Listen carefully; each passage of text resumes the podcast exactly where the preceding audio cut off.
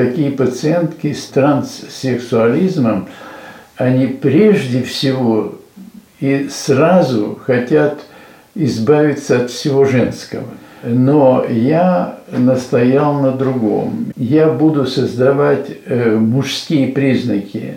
И тогда, когда мы создадим эту э, и откоррегируем сферу создания мужских достоинств, тогда еще раз я поставлю вопрос. Ты довольна? Если довольна, тогда мы, как сказать, идем на этап ликвидации всего женского.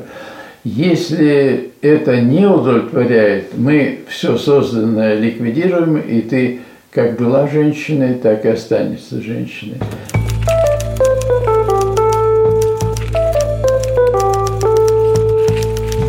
Привет, это подкаст «Медузы. Текст недели», подкаст, в котором мы рассказываем о самых важных материалах, которые вышли на нашем сайте за последнее время.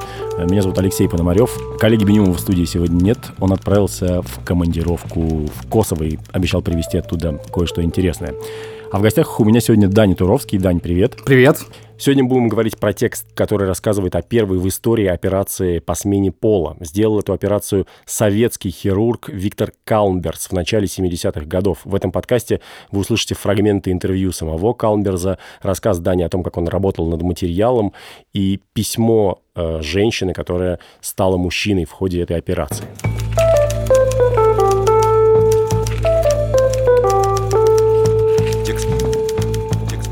Традиционный вопрос для подкаста «Текст недели». Как ты вышел на эту тему и как ты вообще отыскал этого врача Виктора Калнберза? Да, э, с, смотри, история этого текста началась, наверное, примерно два месяца назад, может быть, полтора, когда я вдруг вспомнил, что несколько лет назад я был так называемым гей-корреспондентом, когда еще по, работал... По, вот сейчас поясни. Да, я поясню. Ну, когда я работал еще с тобой да. э, в Ленте.ру, я очень много писал про, в общем, проблемы ЛГБТ, и меня в редакции так прозвали.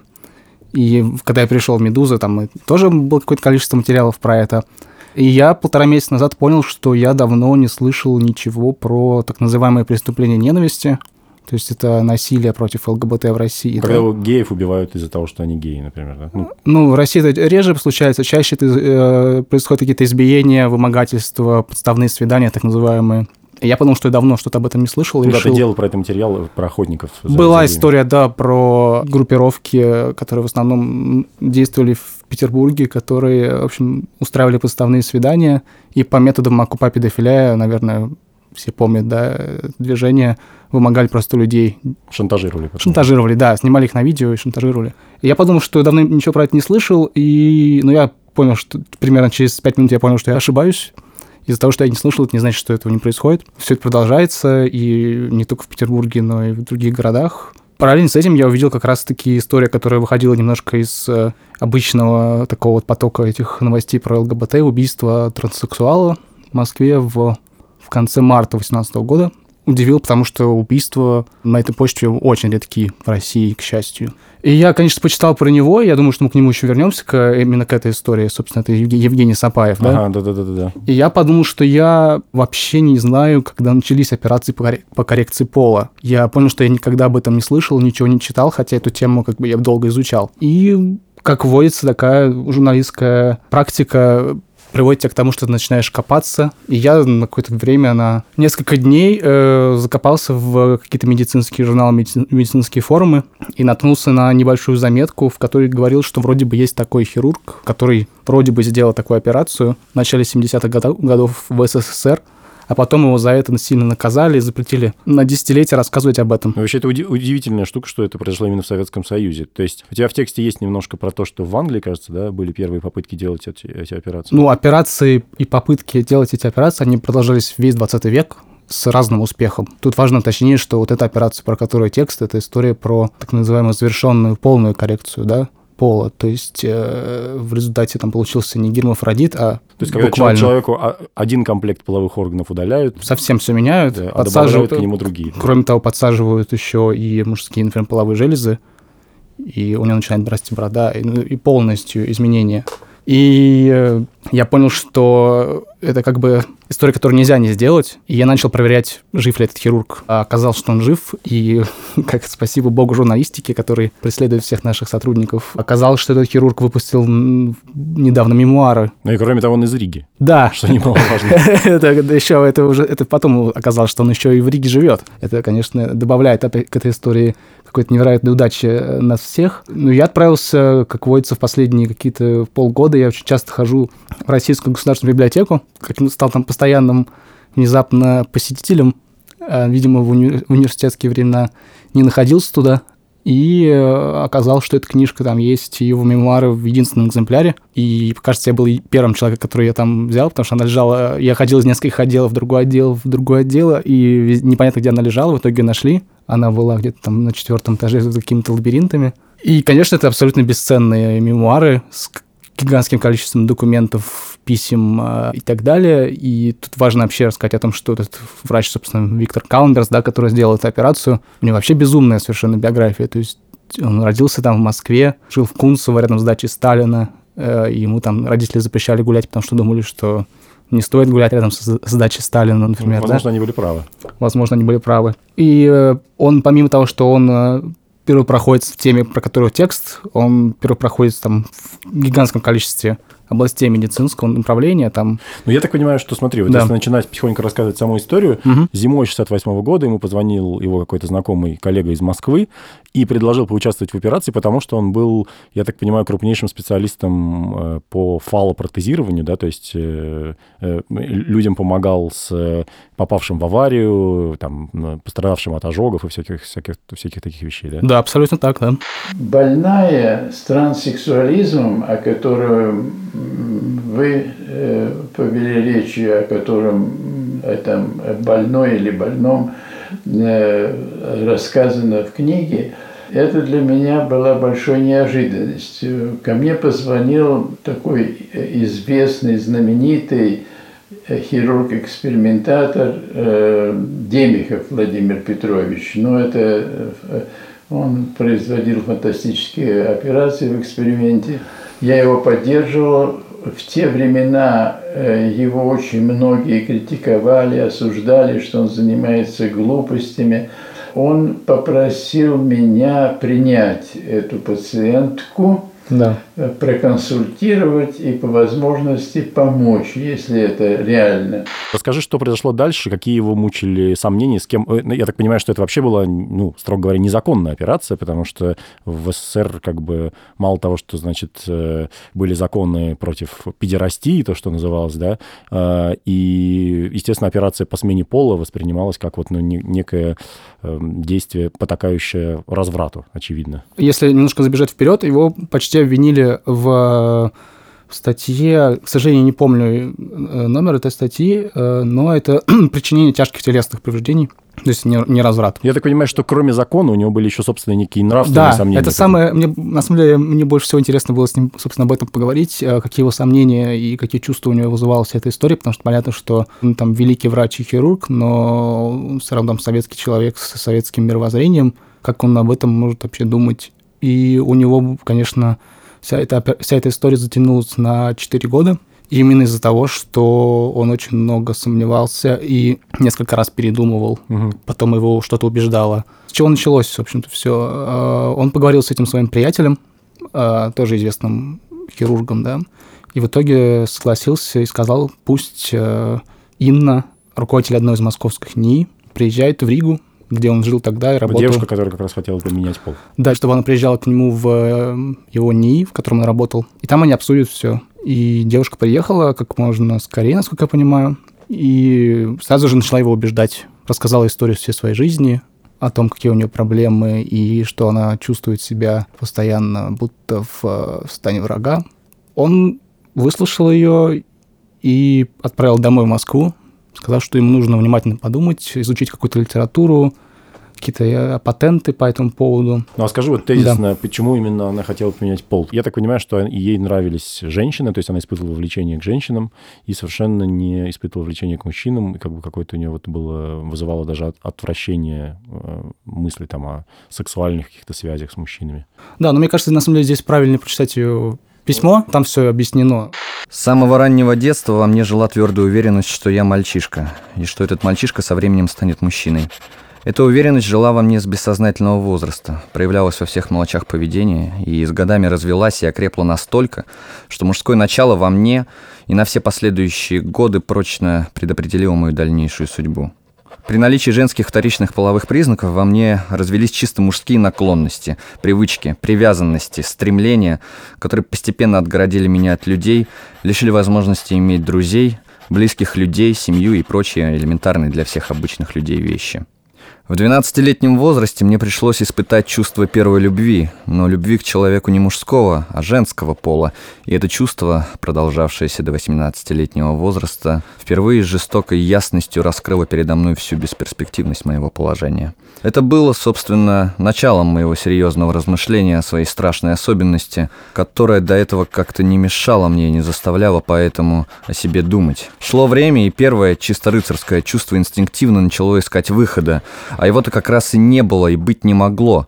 Постепенно замкнувшись в себя, я все-таки пытаюсь, отчаянно пытаюсь переключиться, пересилить себя, подавить себе влечение к женскому полу, но все попытки мои кончались безрезультативно. К мужчинам же у меня такого влечения никогда не появлялось. Хотя, понимая всю безнадежность моего положения, я до сих пор всеми силами стараюсь подавить в себе всяческие проявления мужского начала.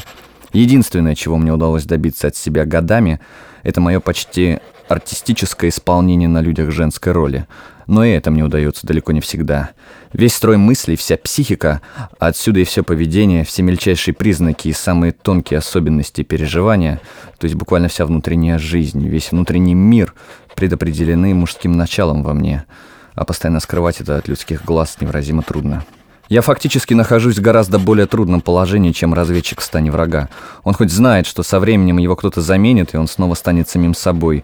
А у меня же нет и не может быть никакой надежды на то, что когда-нибудь кто-нибудь избавит меня от необходимости вечно жить в маске, постоянно играть одну и ту же ненавистную мне роль, носить одежду, вызывающую во мне отвращение, не иметь ни друзей, ни семьи, и стесняться себя, даже в кругу близко родни. Все еще в значительной степени осложняется постоянным и сильным влечением к женщине, влечением, которое почти не имеет никакой разрядки, и этим бесконечным накапливанием заряда делает жизнь невыносимо мучительной. Если принуждать себя к близким отношениям с мужчиной, то уж лучше повеситься. Мне сейчас 30 лет, то, что сформировалось во мне, составляет фундамент, основу всей моей жизни. И даже если бы какое-то чудо смогло бы заставить меня почувствовать влечение к мужчине, для меня совершенно невозможно на четвертом десятке жизни вдруг начать перекраивать заново всю жизнь и учиться чисто женским делам, привычкам, о которых я имею весьма отдаленное представление. Кроме всего прочего, я имею многолетнюю твердую привязанность к женщине, которой мне хотелось бы обеспечить, наконец, возможность элементарного человеческого счастья. Учитывая все здесь изложенное и зная о том, что вы сейчас проводите подобный эксперимент, я убедительно вас прошу помочь мне выкарабкаться. Если невозможна полная реконструкция, прошу сделать мне хотя бы пластическую операцию с последующим юридическим оформлением изменения пола.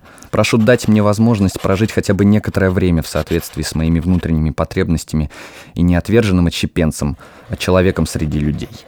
И он взял время подумать, она уехала, но его помимо этого беспокоило о том, что это какие-то цитаты, да, из его, собственно, а, мысли того времени, что он пойдет против природы, против Бога, потому что это неестественно. Ну, кстати, тоже не характерно для советского человека. Абсолютно не характерно, да. Но он вообще э, человек с удивительным там, да, настроением и судьбой. Меня пугало то, что я, может быть, как-то э, иду против природы, против Бога, угу. э, что э, дозволено ли мне вмешиваться в, такое, э, в такую патологию. Но э, мы так договорились, что прежде чем решать, я должен встретиться с ее мамой. И такая встреча произошла. Мы длительно говорили, и мама тогда сказала, что она три раза спасала свою дочь от самоубийства, но вовремя она определяла, что она, кажется, передозировала там снотворные и прочее, делалось промывание желудка, ее спасали – и э, мама э, сказала, что она не уверена, что если это четвертый раз произойдет, что ей удастся спасти.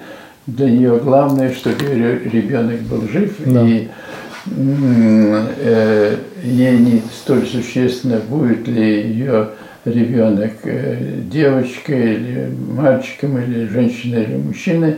Главное, чтобы он был жив. И она благословляет меня на эту операцию и желает успеха. Он даже со священником обсуждал, насколько я помню. Это Да, у него было много сомнений, он поговорил с несколькими священниками. Один сказал, что, конечно же, нельзя этого делать. Другой сказал, что, возможно, это, наоборот, нужно сделать, потому что ты исправишь какую-то ошибку. Мне понравилась цитата. То есть он сказал, что если, насколько я помню цитату, да, если вы исправите ошибку природы, вы поможете Господу. Примерно так, да. Удивительно, конечно. И в итоге она приехала, и ее положили в больницу, и началась вот эта эпопея операций, которых, конечно, было очень много.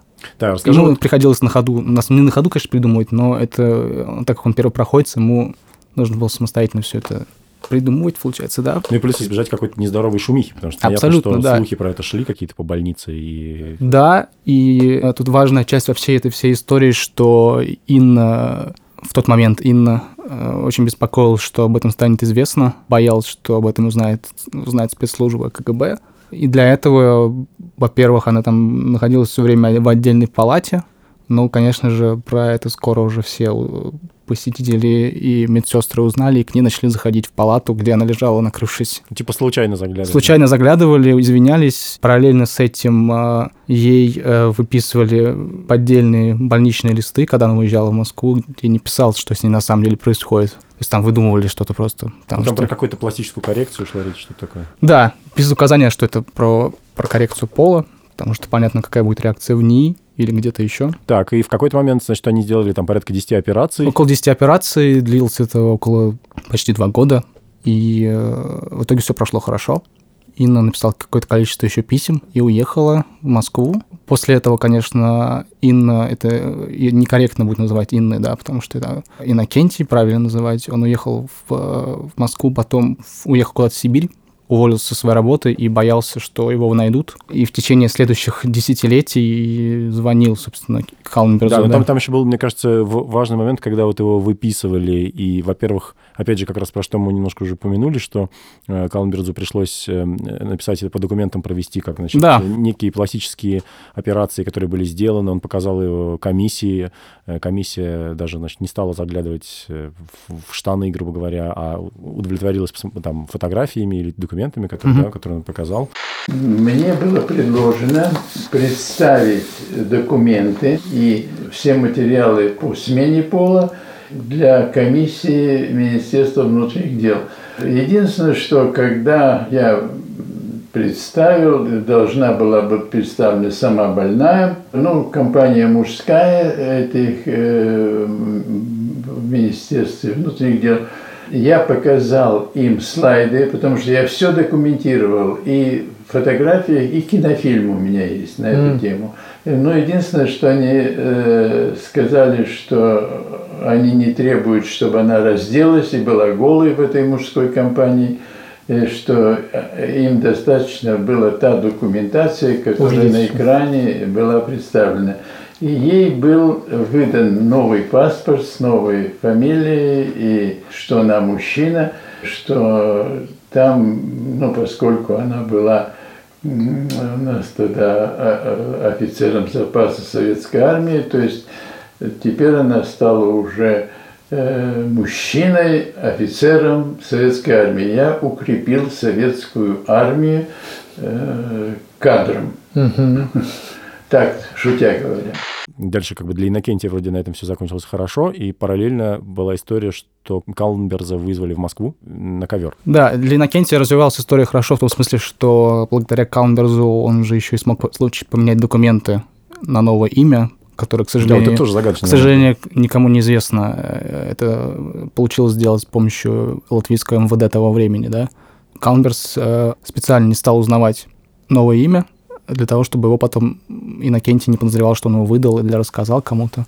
И они договорились, что Иннокентий просто ему будет иногда звонить, э, писать, сообщать о себе. Примерно в то же время начала развиваться там параллельная история о том, что наверху, в главном Минздраве, да, а, оказались очень недовольны о том, что такая операция прошла без их ведома, И, в общем-то, хирурга вызвали на ковер в Москву и отчитали. И Калмбер в своих мемуарах довольно подробно описывает угу. этот диалог с э, главой Минздрава. Как раз где речь шла про разврат. И... Разврат, э, нарушение всех идей советского строя и, и так далее. Да. Ну, и, конечно же, Минздрав предупреждал, что и хирургом уже интересуется министр юстиции. Минздрав предупреждал. Это Минздрав предупреждал, неплохо. да. И, но все прошло в итоге с минимальными там, да, для хирурга какими-то проблемами, потому что, конечно, ему запретили об этом, об этой операции прорывной рассказывать, уступать и так далее, но он продолжал работать, и параллельно с этим а, по всей стране начали диагностировать, собственно, транссексуализм, да. И правильно ли я понимаю, что, во-первых, ему была оказана протекция, вот опять же, на уровне Министерства здравоохранения Латвии, да, что ему помогло, а во-вторых, правильно ли я понимаю, что во врачебном сообществе так или иначе про эта информация распространилась, и как бы респекты, скажем так, э, в его отношении все равно какие-то выражались, ну, просто негласно. То есть, на самом деле, его начали считать как бы очень крутым специалистом в этой области. Все так. И кроме того, в 1975 году, получается, через три года после операции вот этой встречи с Минздравом, он, ему удалось запатентовать, собственно, весь этот э, способ. Да, так, там его официально назвали способ лечения гермафродитизма но на самом деле это была операция по коррекции пола, просто нельзя по-другому в тот момент было назвать. Угу. Там крайне подробно все это описывается. Да, но вот на самом деле тут я ничего не могу сказать, кроме того, что отослать наших слушателей, собственно, к тексту Дани Туровского, где подробно разбирается вот этот момент. И вообще там, конечно, много таких э, в какой-то степени физиологических подробностей, да, но это, конечно, звучит очень круто, то есть потому как он там э, сформировал сначала да. один орган, потом, так сказать, при... ну, в общем, это, это круто. Да, у нас на самом деле есть еще видео часовое этого всего, но мы решили, что лучше не укладывать это.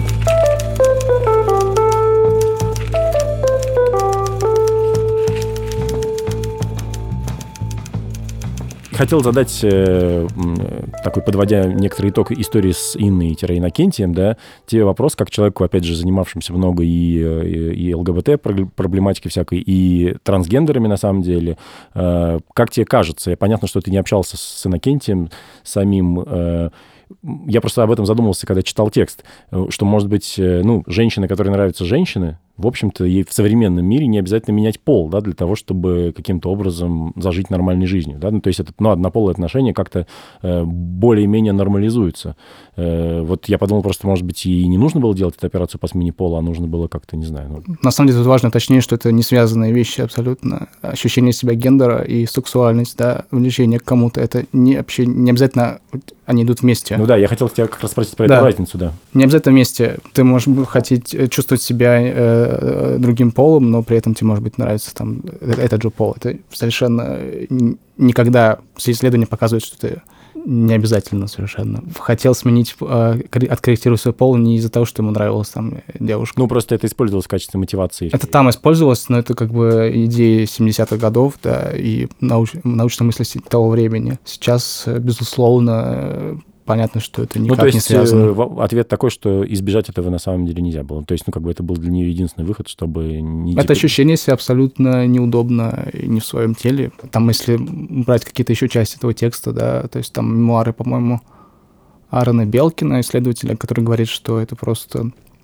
попытка дать новую жизнь человеку, потому что, точнее, дать жизнь человеку, потому что если ты, если человек э, живет так вот во вражеском, получается, в своем физической оболочке он как бы и не живет. Э, хорошо, давай тогда немножко переместимся во времени. Опять же, поскольку ты э, много писал и читал про, про проблематику транс, с трансгендерами связанную, э, транссексуалами, в современной России насколько поменялась ситуация? У тебя вот э, есть жуткая совершенно история этого Евгения Сапаева, который тоже хотел поменять пол. Расскажи немножко про это, с которой, собственно, началась работа над текстом, как мы сегодня узнали. Да, а, история Евгения Сапаева – это уже 2013 Это 13 да, 12-13 годы. Он себя тоже чувствовал э, с самого детства неуютно. Наверное, другое, наверное, слово какое-то подобрать, да, к этому. То есть он себя не чувствовал совершенно враждебно в своем теле и годами искал выход из этой ситуации.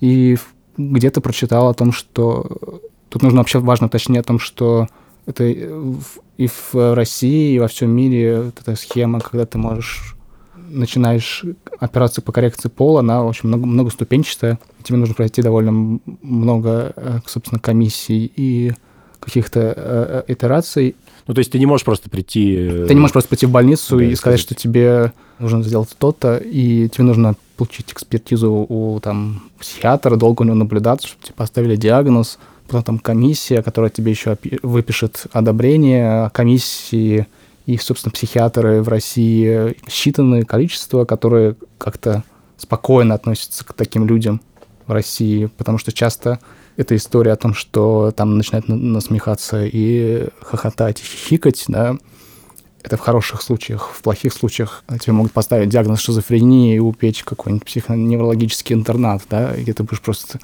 принимать сидеть на таблетках э, для успокоения. Угу. С другой стороны, если ты даже получаешь вот эти все одобрения, и если говорить про хирургическую коррекцию, это очень дорого стоит. Это сотни тысяч рублей, которые ну, где ты возьмешь, да, особенно если ты живешь не в городах там больших столицах. Как раз-таки история про Евгения, это история про человека, который живет, жил в э, небольшом городе под Владимиром, совсем там деревенька, и он э, подумал, что единственный способ э, выхода, выхода из всей этой истории начать хирургическое вмешательство самому себе, потому что он вычитал где-то в интернете о том, что если самому себе отрезать половой член, то больница коррекцию доведут до конца потому что это вопрос жизни и ну, смерти. можно вызвать скорую. Это вопрос жизни и смерти, да. И он э, в течение нескольких месяцев э, проделывал эту операцию сам себе лезвиями. Да, там какая-то жуткая. Он Совершенно... просто зашел в аптеку, купил там, значит, лезвие, лезвие купил, отрезал сначала. Какие-то дезинфицирующие да. Я не буду средства. подробно ну, рассказывать да. про это, но в итоге действительно в больнице на, на третьей или на четвертой, собственно, его попытку, его приняли в больнице и как-то начали решать этот вопрос с ним. И он жил, чувствуя себя явно лучше, да, потому что он вышел из этого плена. И, конечно, эти операции продолжались, потому что это сложно, и это много операций. И, насколько я знаю, вот в марте, собственно, 2018 года он приехал в Москву на очередную коррекцию, операцию по коррекции, и вот на улице его избили и убили. Но, к сожалению, неизвестно никаких подробностей про это. Угу. Почему именно это произошло, непонятно. Да. Ну, в общем, в любом случае, какой-то, получается, немножко история про то, что, в общем-то, много лет прошло, а при этом эта вся история по-прежнему остается очень сложной, да, то есть, как бы, э, реально как бы норма немножко поменялась, но при этом людям довольно тяжело преодолеть вот эту ситуацию. Когда сложно, сложно и в быту, потому что был у нас в прошлом году текст именно насколько сложно, когда у тебя не изменены документы, например, да, ты живешь уже принимая, например, гормональные какие-то гормональные терапии, у тебя меняется внешность, а документы у тебя прежние остаются. Это доходит до абсолютно абсурдных и жутких историй, когда в магазине тебе там начинают, не продают алкоголь, например, или когда узнают, э, что ты начинаешь коррек... у тебя коррекция пола проходит, сейчас тебя увольняют там с работы, или подобные истории не сдают квартиру это очень много всего проявляется вот этого такого э, неприятия такого в быту, да. Угу. да. Ну давай, э, может быть, закруглим как бы всю эту историю на том, что, что сейчас делает э, Виктор, Виктор Калнбертс, э, да. где ты его нашел, где он живет, как закончился его вот этот карьерный непростой и извилистый путь. Да, это удивительно. Оказалось, что он живет под Ригой, где у нас находится редакция. Э, и живет он неплохо, живет в особняке, э, в, совсем в тихом районе, в соснах около речушки, в двухэтажном доме, в котором есть э, музей самого себя. Сделал музей самого себя, в который в основном состоит из фотографий каких-то его встреч со знаменитостями и местными, и российскими. Портреты Сталина. Портреты Сталина, Путина, Ленина, да. Керамический половой член розового цвета на полке рядом стоит.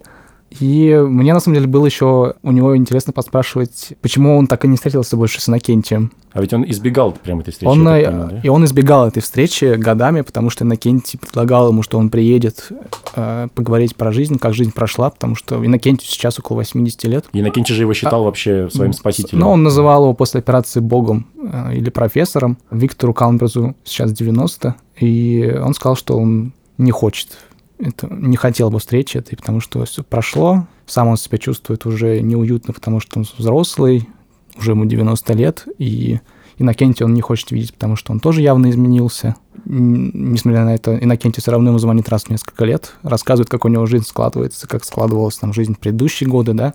Они это обсуждали вроде бы неплохо, но встречаться он не хочет, да. Да, То, это... что это закрытая для него история.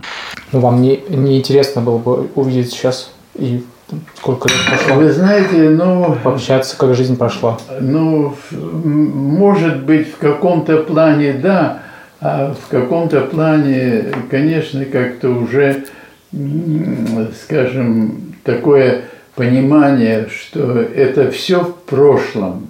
Угу. И что сегодня я увижу не ту пациентку, с, которым мы, с которой мы начинали вот решать этот вопрос, а довольно э, в годах.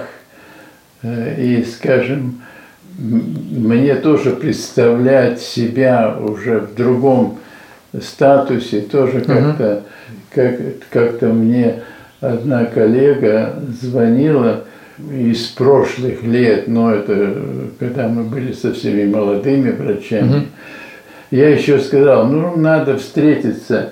Я э, не могу встретиться. Я, вот эта женщина сказала, я не хочу представлять, предстать перед вами, профессор, в том виде, в котором я сейчас.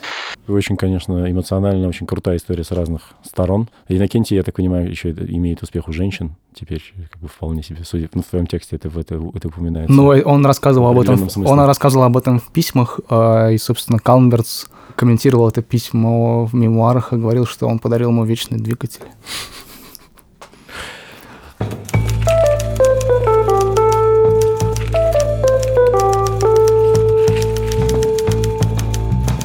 Спасибо, это был э, подкаст «Текст недели». У нас в гостях был Дани Туровский. Меня зовут Алексей Пономарев. Слушайте подкасты «Медузы», подписывайтесь на них в приложениях э, в Apple Podcasts или в приложениях для Android или просто на, через RSS или слушайте их через сайт «Медузы». До встречи через неделю.